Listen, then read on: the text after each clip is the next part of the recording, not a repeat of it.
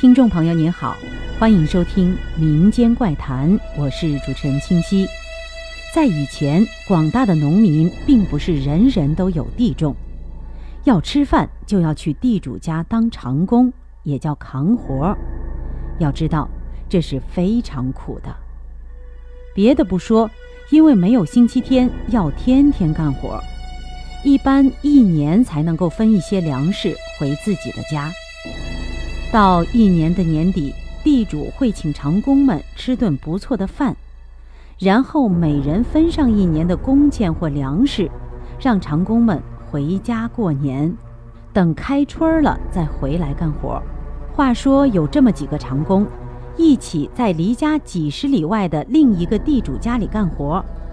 这年年底收成不错，地主晚上请大家吃了顿饺子，还喝了点酒。每个人分到了工钱，几个人拿了钱都很高兴。原本是要明天早上走，可是大家太兴奋了，一年没有见到老婆了，又喝了点酒，一冲动就决定今晚回去。几十里的路程，走半夜就到了。地主知道了，便劝他们，说这条路不太平，因为当时是战争年代，到处死人。但是年轻人不听，就坚持出发了。走到路上没多久，就下起了雪。几个人仗着酒劲儿冒雪而行，但是天实在是冷啊，夜也深了，所以还是冷得厉害。好在都年轻，也还能扛得住。可是快要到家的时候，夜已经很深了，几个人的体力。也都到了极限。那时候其实就是穿手缝的棉袄，不像现在有皮衣或者羽绒服，那得多冷啊！正在大家又冷又困的时候，突然发现前面的山脚下有火光，走近一看，几个人在那儿烤火呢。这下几个长工很兴奋，终于可以暖和一下了。走过去和几个烤火的人说话，可是那几个人似乎不怎么爱说话，只是低着头在烤。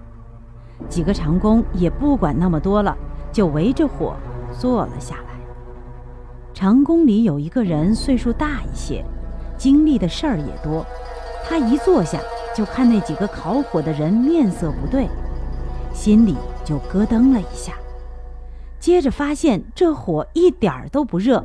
越烤似乎越冷，也许是心智明镜吧。他当时就站起来，拉几个同伴说：“快到家了，我们赶紧赶路吧。”可是几个同伴谁也不听，非要再烤一会儿。这个人没有办法，知道再下去会凶险，就一个人离开，回家去找人。到家天也就亮了，他赶紧约上乡亲们回来。可是到了地方一看，几个长工已经横七竖八的冻死了。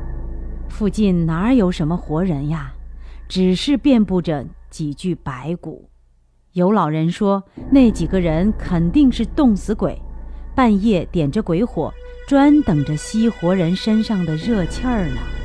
好了，今天的民间怪谈就到这里，下期再见。